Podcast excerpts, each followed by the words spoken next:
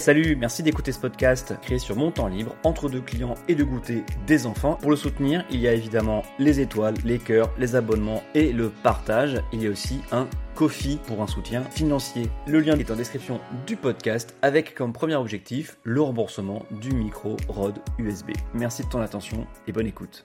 Bonjour, c'est Adrien par le politique. Bienvenue dans ce premier épisode enregistré sous la 4ème République, à moins que ce ne soit déjà la sixième ou la 5.5. En tout cas, nous sommes entrés dimanche soir en zone de turbulence incroyable car aucun bloc politique ne peut se prévaloir de la majorité absolue. Ce que nos institutions et donc nos habitudes politiques ne prévoient pas. C'est bête à dire, mais notre culture politique ne prévoit pas le consensus, le compromis, y compris au sein du Parlement, où c'est pourtant là qu'il pourrait s'épanouir, comme au Parlement européen ou dans à peu près tous les pays européens qui pratiquent la proportionnelle. Nos fabrications de majorité, où le vainqueur emporte tout hein, avec nos modes de scrutin, favorisent les postures majoritaires et en miroir de ça, les postures d'opposition. Vous savez, c'est l'exact inverse du discours qui dit que euh, nous serons une opposition constructive, bla bla bla bla bla. Dans les faits, à part sur les votes de quelques amendements, en France, c'est très rare. En tout cas au niveau national. Au niveau local, bon, c'est encore autre chose. Et les règles qui régissent la fabrique de la loi, où le gouvernement a la main sur quasiment tout, depuis l'ordre du jour jusqu'à faire voter une seconde fois un texte qui ne convient pas, eh bien ça ne facilite pas du tout cette recherche de consensus, ni d'un côté la majorité, ni de l'autre l'opposition. Évidemment, la culture politique, ce n'est pas figé dans le marbre de toute éternité pour toute éternité. Hein, ça se change. Et la façon dont fonctionnent les institutions façonne largement la façon dont on fait de la politique.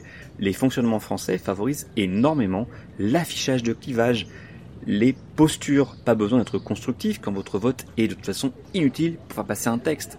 Quand même avec un tiers des voix, ou voire moins, un parti peut avoir la majorité absolue des sièges. Et ça se vérifie au niveau national, à l'Assemblée nationale, ou même dans des villes, hein, avec les élections municipales. Comme j'ai déjà dit dans l'épisode du 25 février dernier, intitulé Voter en France trop compliqué, nous avons en France des procédures électorales, des modes de scrutin prévus pour permettre de larges majorités solides. Hein. On va pas passer du temps à discuter, hein, c'est de la perte de temps tout ça. Sauf que là, le mécanisme s'est grippé grâce au succès de la NUPES tout d'abord. Enfin, quand je dis succès, entendons-nous bien, il n'y a pas de véritable victoire, juste une défaite moins cuisante que 5 ans plus tôt et des symboles sympas comme euh, bah, Blanquer qui s'en va. Une défaite moins cuisante permise grâce à l'alliance évidemment. Les candidats estampillés NUPES ont pu accéder à 380 second tours et on peut imaginer que ça aurait été beaucoup moins sans l'alliance de la nouvelle union populaire, écologique et sociale un succès relatif hein, quand même, puisque euh, parce que le PS sauve les meubles, les Verts retrouvent un groupe parlementaire avec une vingtaine de députés, dont quatre de Génération, et ma chouchoute Delphine Bateau de Génération Écologie. Et aussi des gens que j'aime bien comme Nicolas Thierry, Cyril Châtelain et euh, Julie Lernous. Mais bon, pardon, c'était la parenthèse. J'ai beaucoup parlé du financement public dans les épisodes précédents, mais là aussi c'est banco, et surtout pour LFI qui, avec ses 80 députés et ses millions de voix au premier tour, va toucher 4 millions d'euros de plus par an avec une subvention qui va s'élever à 9 millions d'euros. Le ELV va toucher 640 000 euros de plus euh, pour 2,8 millions, c'est bien. Le PS perd du financement par contre, mais on peut imaginer que sans la NUPES, c'était pire. Ils perdent un petit million d'euros pour un financement qui s'élèvera à 5 millions par an désormais. Le récit et l'enjeu de Mélenchon Premier ministre semblent avoir relativement porté ses fruits même s'il n'a pas du tout fait retrouver le chemin des urnes aux plus jeunes qui sont encore entre 80 et 90% à s'abstenir. Et on parle des moins de 35 ans, hein, pas des adolescents.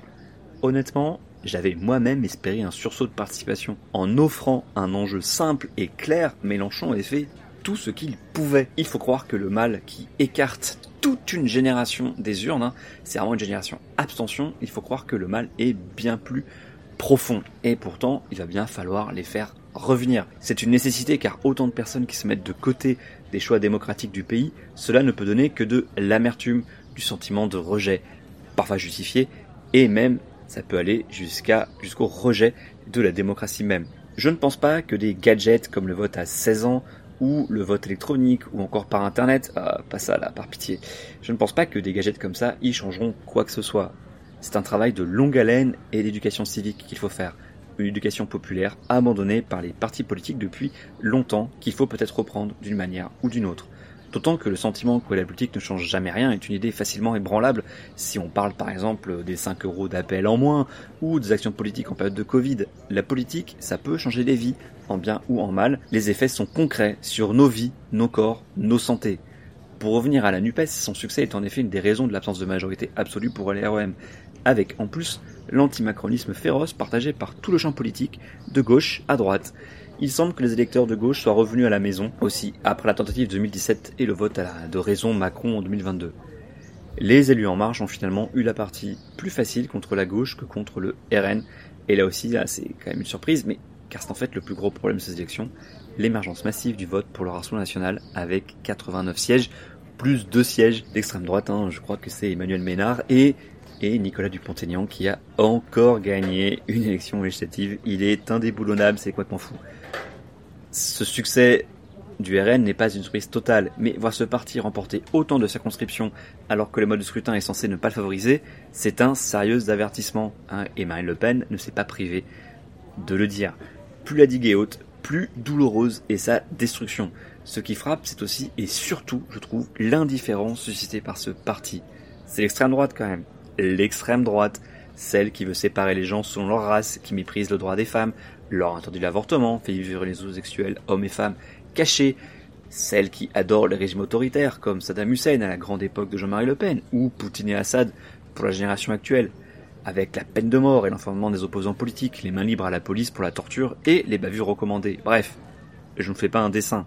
Pourtant, les candidats RN ont gagné aussi parce que personne ne s'est levé pour aller faire barrage pour reprendre l'expression consacrée. Les estimations varient et varieront selon les instituts de sondage, et j'attends celle du CEVIPOF avec impatience, comme après chaque élection. Mais, d'après Harris, en cas de duel NUPES-RN, 48% des électeurs ensemble, hein, En Marche et compagnie, se sont abstenus. 48%, la moitié. Et du côté de la gauche, en cas de duel entre la majorité présidentielle et le RN, 45% des électeurs NUPES se sont abstenus. Presque autant. Les électeurs LR, eux, se sont moins abstenus, mais c'est parce qu'ils sont 27% à être allés voter RN contre NUPES. L'exemple vient d'en haut et Macron et ses lieutenants portent une lourde responsabilité en n'étant pas clairs au second tour pour le vote contre le RN, avec leur histoire de cas par cas et juste avant les mains tendues aux élus RN après le second tour.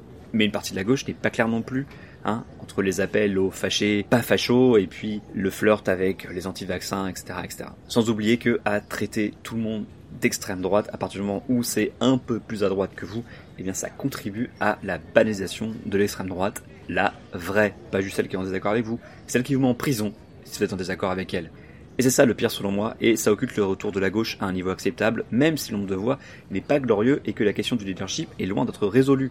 On l'a vu avec la tentative hégémonique du groupe unique qui priverait le bloc de temps de parole et de présidence, tout ça juste pour asseoir LFI et Mélenchon derrière en chef.